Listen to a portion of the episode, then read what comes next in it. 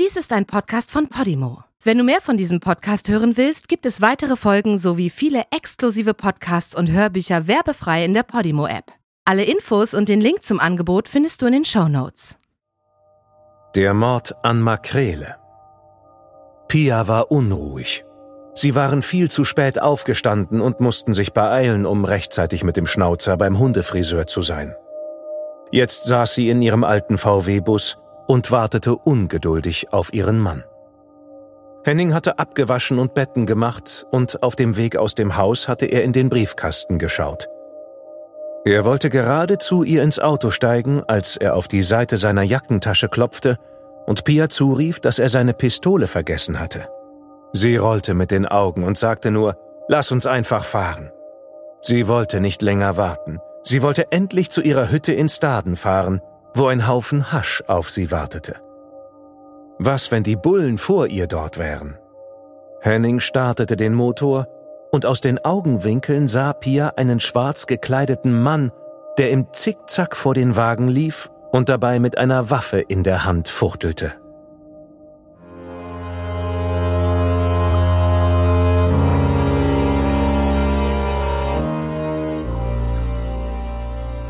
Du hörst Morden im Norden. Eine Podcast-Serie über einige der aufsehenerregendsten Mordfälle Skandinaviens. Was du hier gleich hören wirst, beruht auf einer wahren Begebenheit.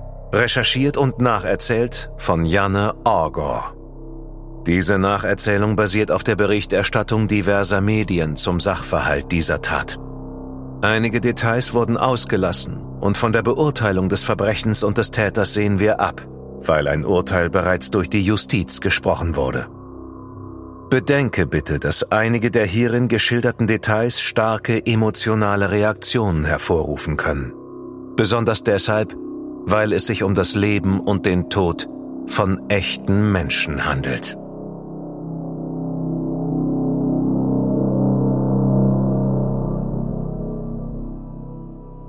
Bevor der Mann aus seiner Maschinenpistole feuerte und ihnen die Kugeln um die Ohren flogen, registrierte Pia, dass der ganz in Schwarz gekleidete Mann sein Gesicht verborgen hatte. Nur seine unheilverkündenden Augen waren zu sehen. Mehrere Kugeln durchschlugen die Frontscheibe und trafen Henning. Er war schwer verwundet, aber es gelang ihm noch, Pia vom Beifahrersitz zu stoßen. Sie fiel auf den Asphalt, geschützt durch die offene Beifahrertür.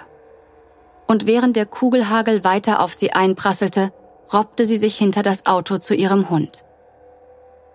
Plötzlich verstummte die Maschinenpistole und Pia hörte das knirschende Geräusch der Sohlen des Mannes, als dieser um das Auto herumging.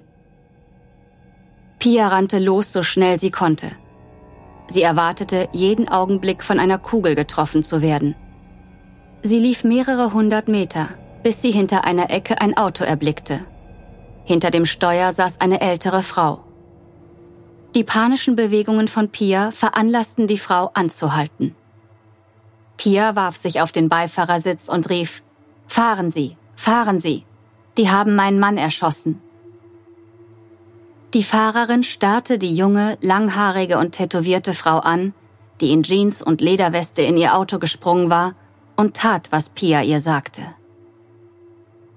Am Ende der langen Straße hielt sie an und ließ Pia wieder aussteigen. Pia ging zu einer Telefonzelle und rief die Polizei und einen Krankenwagen. Es dauerte nicht lange, bis die ersten Sirenen zu hören waren. Die Beamten waren schon in der Nähe gewesen. Der Polizei war dieser Ort durchaus bekannt, dieses Stadthaus im Erlensway 19 in Amar. Es war das Haus des 24 Jahre alten Vorsitzenden der Rockergruppe Bullshit mit dem Spitznamen Makrele und seiner 22 Jahre alten Frau Pia. Makrele war 1960 unter dem bürgerlichen Namen Henning Norbert Knudsen geboren worden und in Amahe aufgewachsen. Als Jugendlicher hatte er viel Zeit im Jugendzentrum Nöra Emine in Tornbü verbracht. Das Zentrum befindet sich etwas mehr als 10 Kilometer von der Innenstadt Kopenhagens entfernt. Es war jedoch eine vollkommen andere Welt. Amal war damals ein Arbeiterstadtteil und es gab viele Jugendliche auf der Insel. Im Jugendzentrum konnten sie Tischtennis und Billard spielen und den gesellschaftskritischen Sänger Kim Larsen hören. Und es war ein Ort, an dem sie an ihren Lieblingen herumschrauben und mit ihnen prahlen konnten. Ihren Mofas. Henning liebte den Rausch der Geschwindigkeit und den Geruch von verbranntem Gummi. Daneben hatte er noch eine zweite Leidenschaft. Er war Torwart bei Amar Boy Club, der einzige Ort, an dem ihn niemand als Sonderling oder Rabauken mit langen Haaren und Stirnband ansah. Die Jugendlichen wurden älter und im Laufe der Jahre wurden die Puchmaxis und Yamahas durch Maschinen mit mehr Kubik ersetzt. Und aus harmlosen Streichen wurden gefährlichere Taten. Ihr neuer Treffpunkt hieß jetzt Clubhaus und die Gruppe der jungen Männer nannte ihren Motorradclub Bullshit. Henning lernte Pia auf einer Weihnachtsfeier kennen und schon kurze Zeit später läuteten für das junge Paar die Hochzeitsglocken.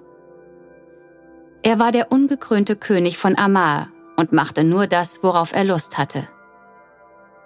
Pia war dem charismatischen und intelligenten Henning vom ersten Augenblick an verfallen.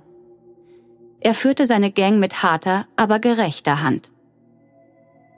Henning, oder nur Makrele, wie sein Clubname lautete, wurde bereits im Alter von 22 Jahren zum Vorsitzenden des Clubs gewählt. Er wusste sich zu äußern, er war witzig, im Grunde war er der geborene Anführer. Ohne zu zögern verteilte er Ohrfeigen, wenn jemand nicht nach seiner Pfeife tanzte.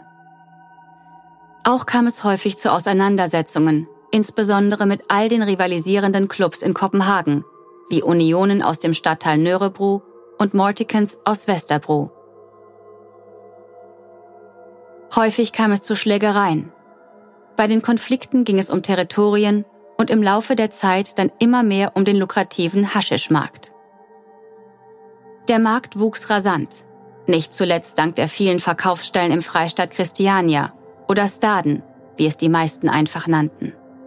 Als der Motorradclub Unionen 1981 einen Aufnahmeantrag bei der Mutter aller Motorrad- und Rockerclubs, den Hells Angels, stellte und aufgenommen wurde, eskalierte die Situation.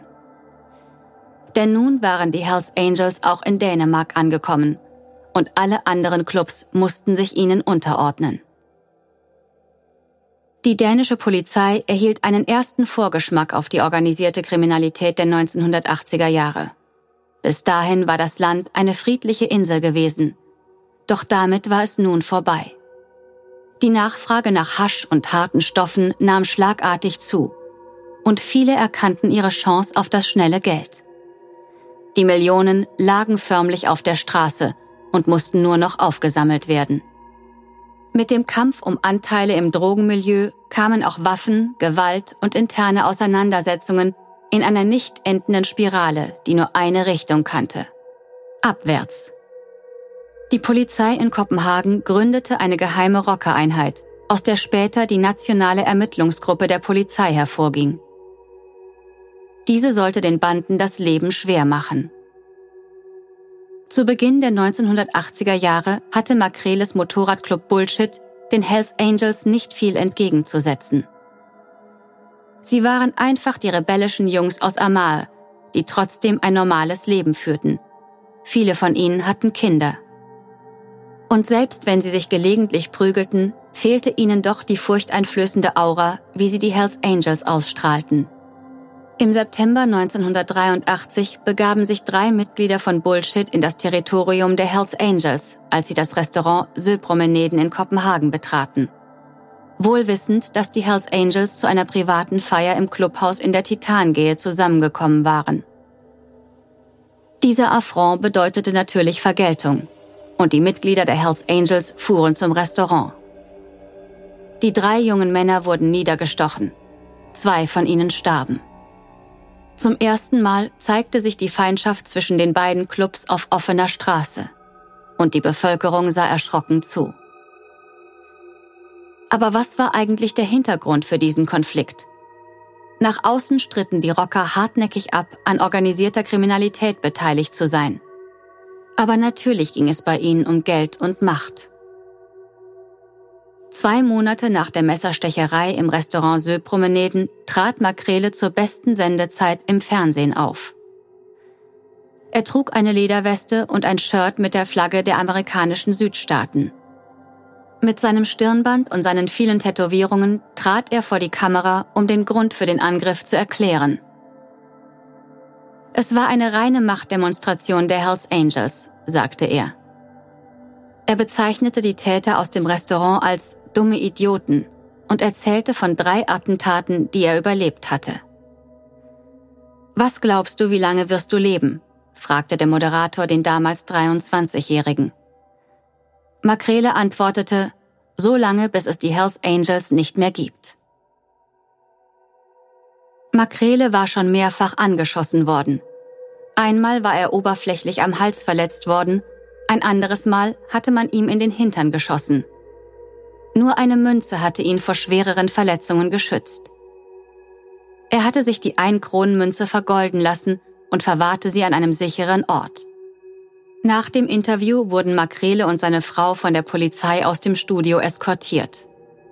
Man befürchtete, dass der Rocker vor der Zentrale der dänischen Rundfunkanstalt, die sich damals noch in Söber befand, erneut Ziel eines Anschlags werden könnte. Das vierte Attentat auf Makrele ereignete sich ein halbes Jahr später an einem schönen Frühlingstag im Mai 1984. Das war der Tag, an dem ein Unbekannter mit einer Maschinenpistole das Feuer auf den VW-Bus im Airlandsway eröffnete. Es lässt sich nur darüber spekulieren, ob die Pistole, die Makrele in seinem Haus vergessen hatte, ihm das Leben hätte retten können. Trotz der Schüsse ging Pia immer noch davon aus, dass Henning lebte, als sie zum VW-Bus und ihrem gemeinsamen Haus zurückkehrte. Selbst als sie sah, wie die Sanitäter Henning an Armen und Beinen zum Rettungswagen trugen, während sein Kopf nach hinten hing und seine Haare über den Asphalt schleiften, glaubte sie noch daran. Der Rettungswagen fuhr ohne Martinshorn davon und Pia wurde gegen ihren Willen zur Befragung ins Polizeipräsidium von Kopenhagen gefahren.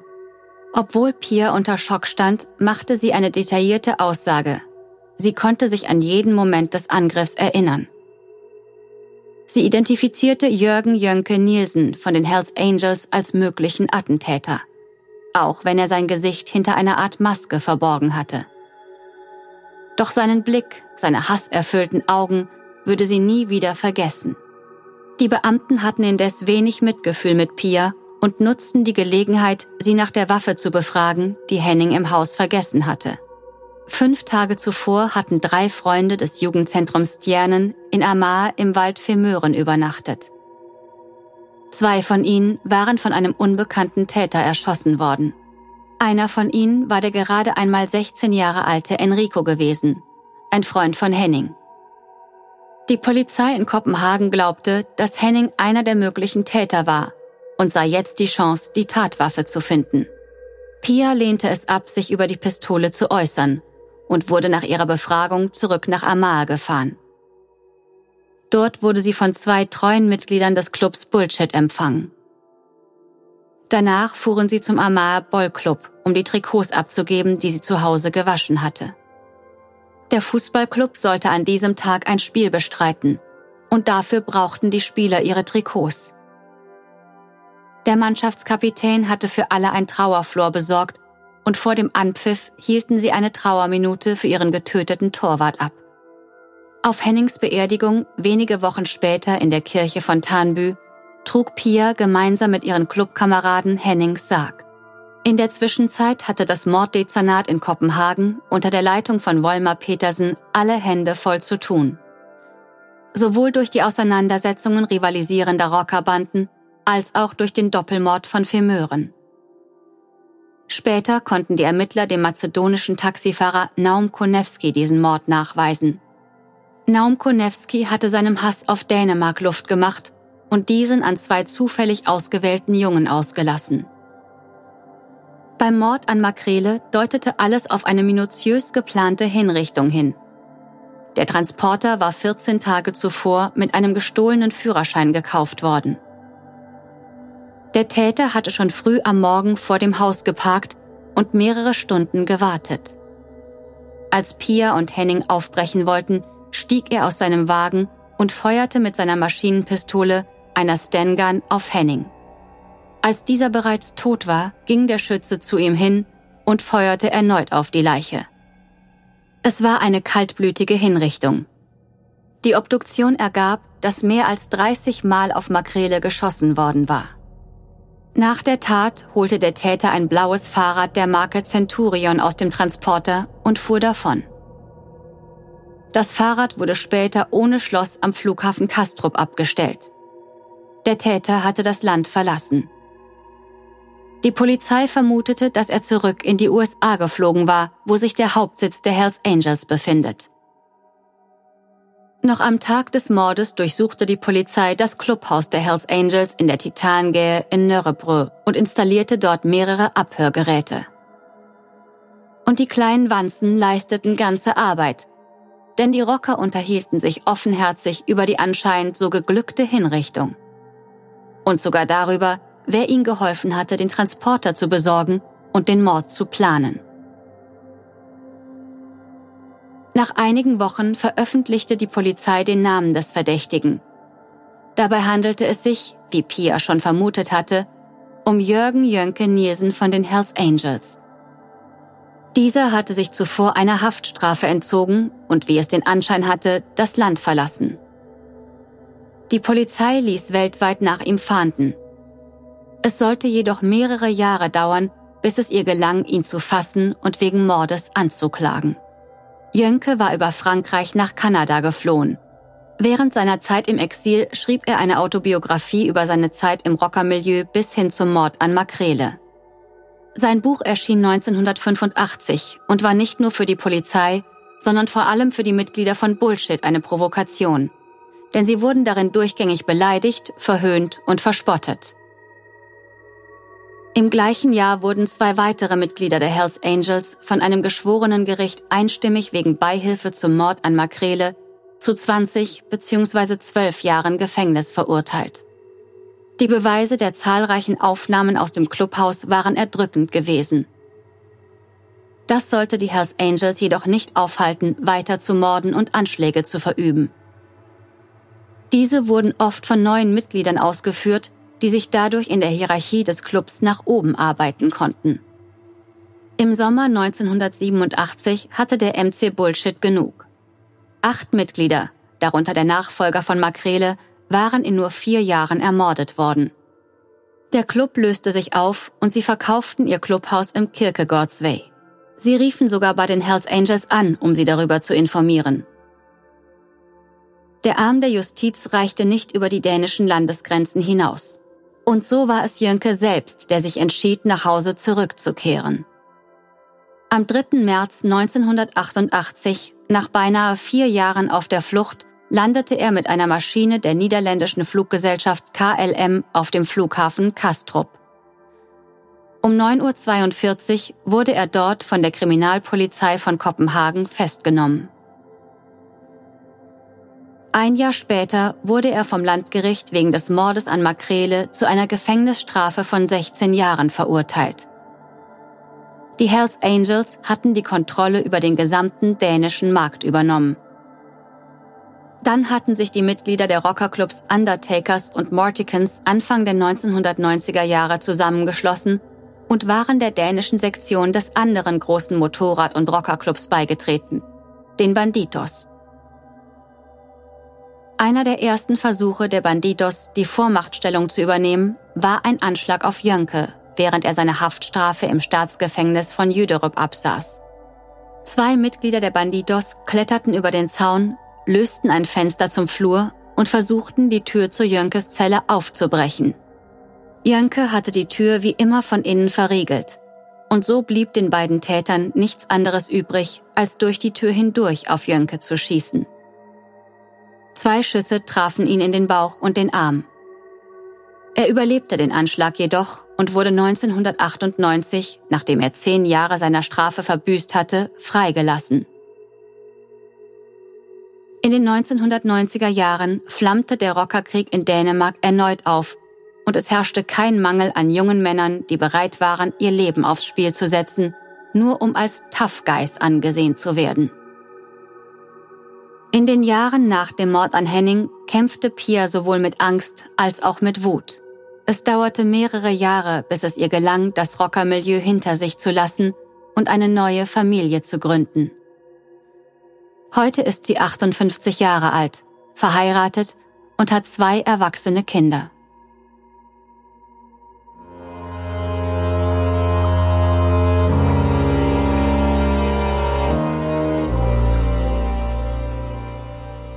Die deutsche Fassung der Serie Morden im Norden ist eine Produktion der Fritzton GmbH im Auftrag von Podimo.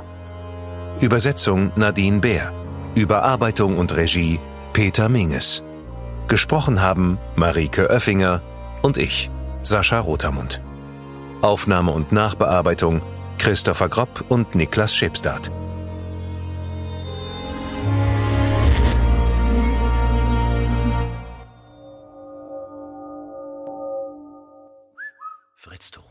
In der Podimo-App hörst du tausende Podcasts und internationale Hörbücher aller Genres.